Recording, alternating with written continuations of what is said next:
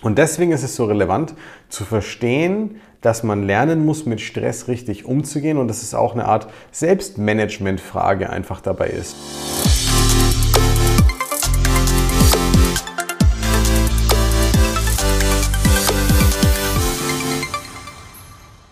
So, herzlich willkommen zur neuen Folge des Smart Body Upgrades mit deinem Coach Marco dem besten Podcast rund ums Thema Abnehmen, fitter werden und gesund sein. Danke für deine Zeit und für deine Aufmerksamkeit, wenn du jetzt wieder eingeschaltet hast. Heute habe ich dir ein Thema mitgebracht, was wohl für jeden aktuell sehr spannend sein sollte. Angst und Stress, wie führen diese zwei Dinge dazu, dass wir zunehmen, dass wir uns verändern, dass wir in negative Verhaltensmuster gehen, dass wir Binge-Eating betreiben, dass wir einen Jojo-Effekt bekommen? Und vor allem, wie umgehe ich das Ganze, wie gehe ich damit richtig um, sodass mir das eben nicht passiert? Lass uns gleich reinstarten. Aktuell haben wir eine Zeit, müssen wir gestehen, da ist medial so viel außen drumherum los. Ja, wir haben eigentlich permanent Reize, Impulse, Dinge, die uns schlecht fühlen lassen, vielleicht auf der anderen Seite auch, ja, und die uns Angst bereiten. Dazu kommt ja natürlich auch dann diese viel kleinere Ebene in unserem privaten eigenen Leben, im Job, mit den Kollegen, mit den Kunden, im Straßenverkehr, ja, mit den öffentlichen Verkehrsmitteln, egal wo und wie du mit Menschen in Berührung kommst, Momentan merken viele, dass sehr, sehr viel Negativität, sehr viel Stress, sehr viel Sorgen, sehr viel Angst auch einfach zwischen den Menschen irgendwo ähm, wie eine Art Spannung liegt letztendlich.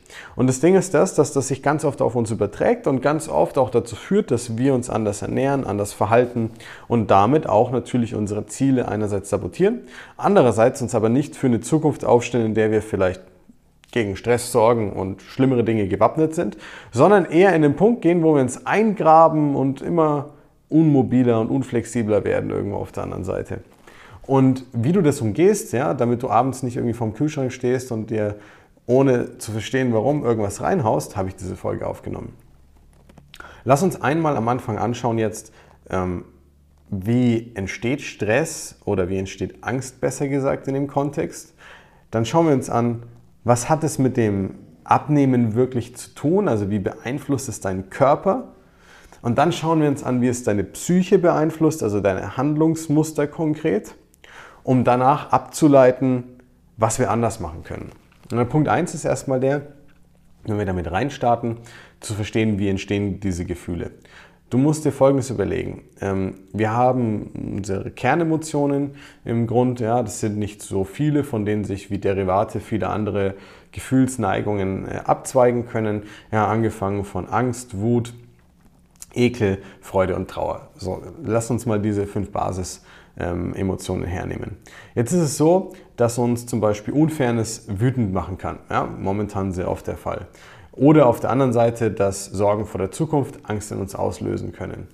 Wie funktioniert das bei uns? Wir lernen unserem, also einmal haben wir natürlich unsere Genetik, auf der anderen Seite, wenn wir Kinder sind, lernen wir Dinge zu bewerten. Anhand dessen wir unsere Eltern die bewerten, wie wir vielleicht geschimpft oder gelobt werden. Und so lernen wir selbst im Prinzip einmal mit dem, was wir wirklich annehmen und einmal mit den Aversionswerten, was wir von uns äh, von, davon weisen, was wir ablehnen, Dinge, die wir nicht übernehmen wollen, die wir nicht gut finden von den Eltern oder von außen. Ja, so formen wir im Prinzip unseren Weg.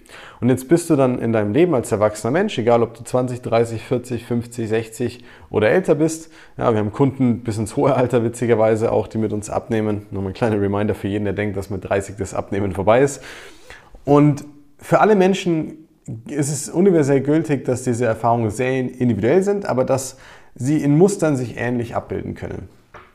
Und was passiert dann? In der Regel ist es so, dass ähm, entweder du dir schon eingeeignet hast in der Vergangenheit oder in der Kindheit zum Beispiel bei Stress, bei Angst, bei Sorgen, bei vielen verschiedenen dieser Zustände zum Beispiel eine Kompensationshandlung zu machen. Das heißt, ähm, Eltern streiten, ähm, Kind sperrt sich im Zimmer ein, fängt zum Beispiel heimlich an, das Futtern, äh, zu futtern, um sich besser zu fühlen. Ähm, nur ein Beispiel, kann viele Facetten haben. Oder du bist im äh, Job zum Beispiel, ja, warst vielleicht nicht in der Schule überambitioniert, hast aber dann einen coolen Job gefunden, hast angefangen Karriere zu machen, vielleicht dich sogar irgendwann in eine Führungsposition gearbeitet oder selbstständig gemacht mit Ende 20, Anfang 30, ja. Und man verändert ja hier ganz stark, wie bewerte ich Dinge, man entwickelt sich weiter auf der anderen Seite, ja, man entwickelt andere Muster. Manche Leute fangen an, mit Kollegen an Essen zu gehen oder mal ein Bierchen zu trinken. Viele Dinge, die mit dazu kommen. Und die haben nicht unbedingt nur was mit Angst zu tun, aber vielleicht auch mit Stress, der damit einhergeht zum Beispiel.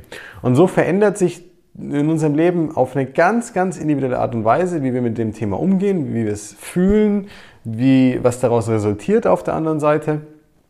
Und wir reflektieren das halt meistens gar nicht so bewusst. Ja? Normalerweise ist es so, dass uns erst in Extremzuständen dann auch solche Dinge bewusst werden. Jetzt musst du dir Folgendes vorstellen. Jetzt bekommst du jeden Tag medial eins auf die Mütze, weil du von außen immer wieder negative News hörst zum Beispiel. Du hast aber das Ziel abzunehmen in deinem Mikrokosmos und willst dich eigentlich wohl in deiner Haut fühlen und willst da was verändern. Ja, in diesem Mikrokosmos warst du googeln, hast YouTube befragt, du hast viele Dinge gemacht schon und nichts hat zu 100% geholfen. Meistens landen die Leute bei sehr extremen Vorgehensweisen. Extrem heißt Low Carb oder irgendwelche Shakes oder einfach pauschal irgendwas weglassen oder so. Nichts, was mit dem echten Leben und der normalen Ernährung zu tun hat in der Regel. So, und dann ist es so, dass ja diese, dieser Zustand, wenn du sowas machst, das kannst du ja gar nicht auf Dauer aufrechthalten. Das ist ja auch der Grund, warum die Leute wieder den Jojo-Effekt bekommen. Jetzt ist es aber so, du hältst das so lange aufrecht, wie zum Beispiel ähm, du halt nicht rausgebracht wirst durch Angst, durch Stress, durch diverse Emotionen. Jetzt frage ich dich, wie oft empfindest du am Tag mal Stress? Wie oft empfinden wir am Tag mal einen kurzen Moment der Angst oder des Unwohlseins zum Beispiel? Relativ oft normalerweise. Eine interessante Sache auch für dich, was du dir bewusst machen musst, ähm, habe ich schon mal in einem Podcast davor gesagt. Wir Menschen, wir denken halt über 80.000 Gedanken am Tag. Nur ein Bruchteil davon ist bewusst, ja, wenige Prozent. Jeder Gedanke löst ein Gefühl aus. Jedes Gefühl hat eine hormonelle Reaktion in deinem Körper. Jede hormonelle Reaktion, jeder Gedanke, jedes Gefühl für sich miteinander ver verknüpft und gekoppelt, löst ein Gesamtergebnis irgendwo aus. Jetzt musst du dir Folgendes überlegen. Jetzt hast du da dein Ziel, machst irgendwas, was dir eigentlich gar nicht taugt, fühlst dich vielleicht eingeschränkt auf der anderen Seite und ähm, bekommst permanent diese negativen Impulse und Reize von außen. Was soll auf Dauer passieren, wenn du hier nicht lernst, richtig damit umzugehen. Richtig. Und das ist das, was im Endeffekt dann auch wirklich der Fall ist. Die Leute fangen an, in andere Muster zu gehen. Das heißt, wir haben uns angeschaut, wie entsteht der Kontext Stress und Angst hier erstmal zum Beispiel. Jetzt gehen wir mal auf die physiologische Ebene erstmal ein. Auf der physiologischen Ebene ist es so, dass Angst- und Stresszustände erstmal meistens ja klar, Cortisolausschüttung, erhöhter Stresszustand, kann Appetit ein bisschen beeinflussen und so. Aber an sich gibt es wenig Korrelation rein zwischen ich habe jetzt Stress und schütte Cortisol aus und ich nehme zu zum Beispiel. Die Handlung dazwischen, also verstehe mich nicht falsch, es, ist, hat eine, es hat einen Zusammenhang, aber es hat keine direkte Kausalität in dem Sinne auf körperlicher Ebene, weil du nicht bloß, weil du Stresshormone ausschüttest, automatisch zunimmst. Die Stresshormone machen nicht, dass du zusätzliche Kalorien im Körper auf einmal hast. Ja? Sie sorgen vielleicht dafür, dass du mehr zu dir nimmst, aber nicht, dass du automatisch mehr im Körper hast. Das bedeutet auch, dass du durch Stress nicht von selbst zunimmst. Ja? Es ist so hartnäckig da draußen. Ja, wenn ich Stress habe, dann nehme ich zu. Bullshit. Du verhältst dich anders in Stresszuständen, weil es deinen ganzen, die ganze Bewertung, wie du mit vielen Dingen umgehst, komplett verändert weil du über viele Dinge dann anders nachdenkst, weil du ganz anders handelst aus so einem Mangeldenken zum Beispiel heraus auch. Und diese Dinge gilt es erstmal zu reflektieren. Ja, und es gibt auch viele Studien dazu, die sich es angeschaut haben. Beispielsweise hat man gesehen, um, um, die Brücke zu schlagen auf das Psychische, was dann wirklich interessanter ist noch für Stress und, und ähm, das, das Zunehmen, ja, man hat zum Beispiel Leute mal in, einen, in einem Versuch, in einem wissenschaftlich, in einen Raum gepackt, hat die ähm, beobachtet, hat ein Buffet aufgebaut, hat davor eine Befragung gemacht, was ihnen gut schmeckt hat da nur Sachen reingepackt, die den Leuten sehr, sehr gut schmecken und hat sie dann im Prinzip essen lassen und gemonitort, getrackt, was sie gegessen haben. Dann hat man sie, um das Ganze zu reproduzieren, zu einem anderen Zeitpunkt wieder eingeladen, selbe Voraussetzungen, selbe Umstände und hat sie davor aber ein Video anschauen lassen mit einem richtig verstörenden Inhalt. Also irgendwas Brutales, irgendwas, wo wirklich den Menschen Stress auslöst und in ihm arbeitet. Man hat die Leute dann wieder im Prinzip essen lassen und hat sie danach wieder befragt, was hast du gegessen, so wie davor. Das heißt, man hat sich angeschaut, was essen sie und was sagen sie selbst darüber, was sie essen. Nicht nur war es so, dass ohne den Stressreiz das viel genauer war, was die Leute von sich selber eingeschätzt haben, sondern nach dem Stressreiz beim zweiten Mal kam heraus, wie massiv die Leute sich selbst dann verarschen, weil sie selber gar nicht im Prinzip nachvollziehen können, was da so passiert. Also ganz simpel gesagt, 20% haben deutlich weniger gegessen und waren aber der Überzeugung, dass es nicht der, der Wahrheit entspricht. Ja, das sind die Menschen, die draußen bei Stress sagen, boah, ich nehme total ab, äh, ich kann essen, was ich will, ich habe zwar wenig Appetit, aber trotzdem mein Körper bei Stress, ich nehme einfach bei Stress ab. Hm, ja, naja. Und die anderen 80% haben aber teilweise extrem viel mehr gegessen und sind danach aber rausgegangen, ohne dass denen das wirklich bewusst war. Extrem viel mehr müssen wir differenzieren. Das können zwei, drei Teilchen sein. Das sind halt 6, 7, 800 Kalorien mehr, teilweise 1000 Kalorien mehr. Ja, herzlich willkommen. 1000 Kalorien am Tag, mal mehr gegessen über eine Woche hinweg, sind halt im Prinzip fast ein gutes Kilo Fett, was du dir anfutterst. In einer Woche. So. Und jetzt musst du überlegen, wie oft hast du Stress im Alltag? Wie wirkt sich das für dich aus? Ja? Wie oft hat man mal Angstzustände oder Sorgen? Und deswegen ist es so relevant zu verstehen, dass man lernen muss, mit Stress richtig umzugehen und dass es auch eine Art Selbstmanagement-Frage einfach dabei ist. Kein, ich bin halt so und ich brauche das halt und ich belohne mich halt damit und es halt, nein, Blödsinn. Und auch auf der anderen Seite kein Ich kann nicht anders, weil das bei mir schon immer so ist. Blödsinn. Alles erstmal konditioniert letztendlich. Und ich sage nicht, dass es deswegen leicht ist, es von heute auf morgen zu lösen. Ich sage nicht, dass, also mit Blödsinn meine ich nicht, dass äh, man mit dem Finger schnipsen muss oder nur eine Sache machen muss und dann funktioniert es direkt, sondern ich meine damit ganz konkret, dass man sich halt bewusst machen muss, dass man es lösen kann. Und jetzt kommen wir so ein bisschen auf den letzten Punkt in der Folge. Wir haben uns angeschaut, okay, wie kommt es zustande, dass Stress da so einen Einfluss nimmt darauf? Hat es körperliche Gründe, ja oder nein? Und wir haben uns angeschaut, wie wirkt es sich psychisch im Endeffekt auf uns aus. Und das ist halt ganz spannend. Das ist jetzt hoch individuell. Nochmal, die Muster können ähnlich sein, aber wie es sich ausprägt, ist hoch individuell tatsächlich. Ja, und das ist schon ein sehr, sehr spannender Punkt. Ähm, was kannst du also machen, wenn du jetzt merkst, dass du bei mehr Stress, bei Frust, bei Angst, bei Sorgen und bei Emotionen generell eher zum Essen neigst? Und da ist halt so, wir müssen uns halt bewusst machen, wir können jetzt hergehen und sagen, naja, du weißt, dass bei dir so ist, also mach's halt einfach nicht mehr. Wenn das so einfach wäre, dann würde es bedeuten, dass wir mit dem Fingerschnipsen alle unsere Gewohnheiten einfach ändern könnten, weil dann müssten wir es ja einfach nur machen. Warum handeln wir also, wenn wir Angst empfinden, wenn wir Stress empfinden und so weiter? Warum handeln wir dann denn überhaupt so? Und das ist eine wichtige erste Frage. Die führt uns auch zum ersten Punkt, den du gleich für dich machen oder hinterfragen kannst. Und zwar, naja, ähm, wenn jetzt quasi ich in Stresssituationen so handle, welchen Zweck hat es denn? Wenn du das nicht hinterfragst, kannst du dich selber nicht verstehen. Wenn du immer nur davon ausgehst, dass es keinen Sinn macht und dass du es sein lassen solltest und das schlecht ist, wie willst du dann was daran verändern? Du kannst selber nicht mal nachvollziehen, warum du das tust, weil du dir die Frage nie selbst stellst. Das ist so paradox, dass wir das eigentlich nie und viel zu wenig machen. Wenn dieses Handlungsmuster, was ich da vollziehe, ja, unter Frust, Stress, Angst, Sorgen zu essen, ja, wenn das einen Sinn hätte, welcher könnte das sein? Und dann wird es spannend, weil dann muss man hinterfragen, naja, was löst denn in mir aus? Bietet es mir einen Schutz oder eine Ablenkung zum Beispiel? Ist es so, dass ich mir vielleicht ähm, in Momenten des Tages, wo ich mich schlecht oder unterdrückt fühle, wieder so ein bisschen was für mich zurückholen, äh, zurückholen möchte?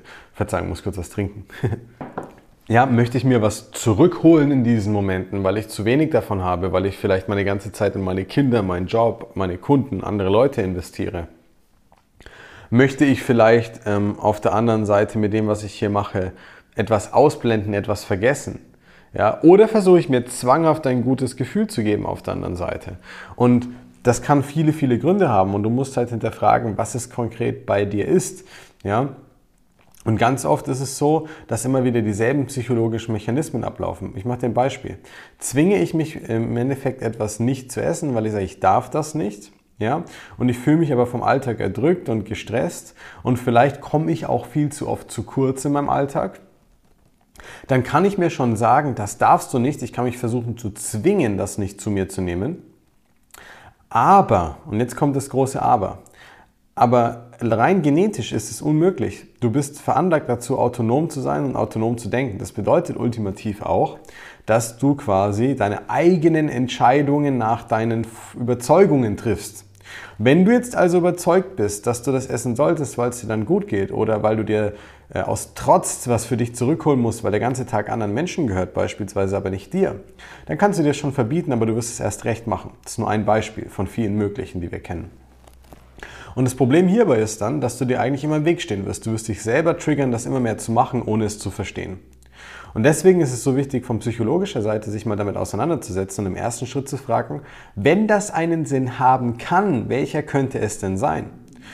Wenn es jetzt Dinge zum Beispiel sind und du sagst, hey, das kenne ich noch von früher, von meinen Eltern oder meiner Mutter oder meinem Vater oder als ich Kind war oder in meiner Uni-Zeit oder was auch immer, dann ist das ein wichtiger Anhaltspunkt. Du hinterfragst zuerst, welchen Sinn könnte es haben und dann musst du auch nachvollziehen können, wann hat sich dieses Muster gebildet.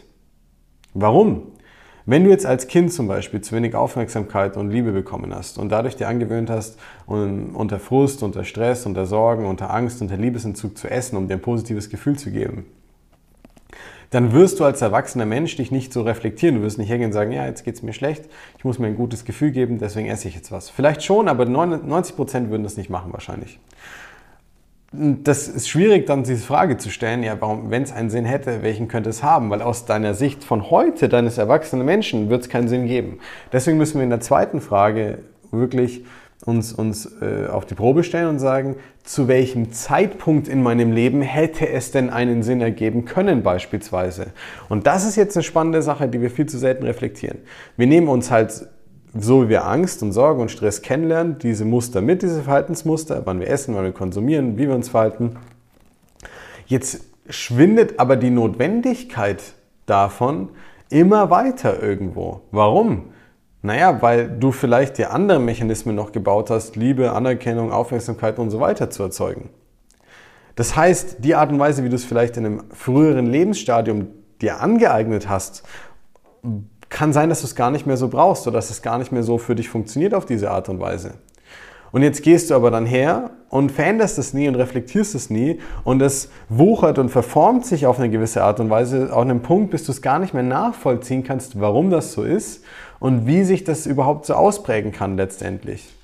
Und dadurch letztendlich entsteht dann auch diese, dieses Paradoxon zu sagen, ich mache hier was, was ich eigentlich selber gar nicht nachvollziehen kann, was ich gar nicht verstehe und was mich selber aber obwohl ich überhaupt was ganz anderes erreichen möchte. Und dadurch entsteht überhaupt erst dieses Paradoxon, dass ich sage, ich mache hier was, was eigentlich gar nicht dem entspricht, was mich weiterbringen würde. Und ich verstehe gar nicht, warum ich es tue, aber ich nerv mich damit total selbst und bin total von mir enttäuscht und gelangweilt zum Beispiel. Und das ist halt so ein Punkt, wo Angst und Sorgen so Haupttrigger sein können. Und gerade wenn außenrum viel los ist, gerade wenn du sonst auch viel Stress hast, die immer wieder dazu führen können, dass du in irrationale Handlungsmuster gehst, die du eigentlich gar nicht nachvollziehen kannst. Ja, und das Problem ist, der Frust, der da draußen steht, der überlagert das. Ja, der überlagert das. Und das führt dann dazu, dass du dich mehr mit dem Frust und deinen negativen Handlungsmustern und dem Verdruss und dem, dem, der Unzufriedenheit über dich selbst beschäftigst irgendwann, als mit der Sache an sich. Mach das mal in drei, vier, fünf, sechs, sieben, zehn Diäten so ungefähr. Und du wirst immer nur mit dem Teufelskreis kämpfen, anstatt die Ursache zu lösen. Und so landen wir Menschen dann irgendwann an einem Punkt, wo wir gar nicht verstehen können, wie wir durch Stress, Frust und so weiter immer wieder in diese selben negativen Handlungsmuster kommen. Und in dem Moment, wo ich mir dann nicht die Chance gebe, da mal konsequent nach und nach dran zu arbeiten und immer wieder mich zurückzuholen zu dem Punkt, wo ich sage, warte mal, ich muss in die Vogelperspektive wechseln. Was ist der Sinn und Zweck des Ganzen? Woher kommt es? Wie kann ich es lösen? Ist eine Notwendigkeit dafür heute noch gegeben letztendlich? Und das ist ja der springende Punkt. Wenn du dahin kommst, wo du all diese Dinge verstehst und du nachvollziehen kannst, dass heute keine Notwendigkeit mehr für dieses Verhaltensmuster gegeben ist, weil du vielleicht nicht mehr das Kind, der junge Erwachsene oder in dieser Lebensphase bist, wenn du also an den Punkt kommst, wo du, wo du all diese Dinge nachvollziehen kannst und wie gesagt dir selber auch bewusst machen kannst, dass die Notwendigkeit nicht mehr gegeben ist heute, dann wirst du dein Verhaltensmuster ändern können. Und das Problem ist aber, solange ich nicht konstant und konsequent genug daran arbeite und mich immer wieder in diesen, diese, diese Vogelperspektive begebe, sondern immer wieder in dieses kleine, in diesen kleinen Teufelskreis gehe der Selbstkritik, dann werde ich immer wieder mich weiter und tiefer eingraben und dann wird es auch immer schwieriger, psychologisch da rauszukommen. Ja, und da wirklich mal wegzukommen davon und diese negativen Glaubenssätze loszuwerden. Und dadurch, dass momentan aber so viel von diesen Dingen kursieren und so viele Menschen belasten, war es mir wichtig, auch die Folge mal rauszubringen. Darüber könnte ich stundenlang erzählen. Wir haben darüber eigene Module im Coaching alleine. Wir arbeiten mit den Leuten da sehr intensiv daran, weil nicht jeder braucht jetzt irgendwie eine psychologische Begleitung in die Tiefe tatsächlich. Aber jeder von uns hat Glaubenssätze, Muster und Verhaltensmuster, die dazu führen, dass wir uns selber immer wieder sabotieren. Wenn es nicht so wäre, wäre jeder schlank und dünn, der abnehmen möchte. Ja, und um genau diese Lücke zu schließen, haben wir uns da natürlich darauf spezialisiert unter anderem und sind da sehr, sehr gut aufgestellt. Wenn du dazu Fragen hast, Hilfe brauchst und so weiter, dann gib einfach Bescheid. Lass uns gerne Nachricht da. Wenn dir die Folge gefallen hat oder du was daraus mitnehmen konntest, dann lass uns auch wissen, abonniere den äh, Kanal, ähm, teile ihn sehr gerne und lass uns wissen, was auch du vielleicht oder was dich weiter voranbringen würde. Wenn du bis hier dabei warst, danke für deine Zeit und für deine Aufmerksamkeit. Ich hoffe, du hast viel mitnehmen können. Wie gesagt, es ist ein sehr komplexes Thema. Ich würde mir wünschen, es natürlich individueller zu gestalten, aber dadurch, dass du, der Hörer, ich jetzt dich nicht vor mir habe, fällt es mir natürlich sehr schwer, einfach pauschal zu sagen, was du jetzt gerade brauchst. Wenn du dich aber dafür interessierst und sagst, ich würde das gerne wissen, dann geh gerne auf unsere Website, informier dich mal ein bisschen, www.markowölfe.de, frag gerne mal eine Beratung an, die ist kostenfrei und auch unverbindlich. Ich muss aber dazu sagen, meistens sind wir sehr gut ausgebucht. Das heißt, äh, würde ich dich auch bitten, wenn du eine Beratung anfragst, dann meine es bitte ernst. Ähm, wir nehmen uns Zeit für dich, ähm, schauen uns deine Situation mit dir an. Das ist alles immer noch unverbindlich. Ja, und gehen es mal mit dir durch, äh, schauen uns auch die Engpässe dabei an, beraten dich dabei und dann kannst du immer noch entscheiden, möchtest du den Weg selber angehen, weil du sagst, hey, jetzt habe ich die fehlenden Puzzleteile. Oder vielleicht suchst du auch Hilfe bei jemandem, der einfach genau weiß, wie man das löst und dich an der Hand nehmen kann. Und da sind wir natürlich der richtige Ansprechpartner. In diesem Sinne, bis zum nächsten Mal. Viel Erfolg bei deinen Zielen. Bis dann, dein Coach Marco.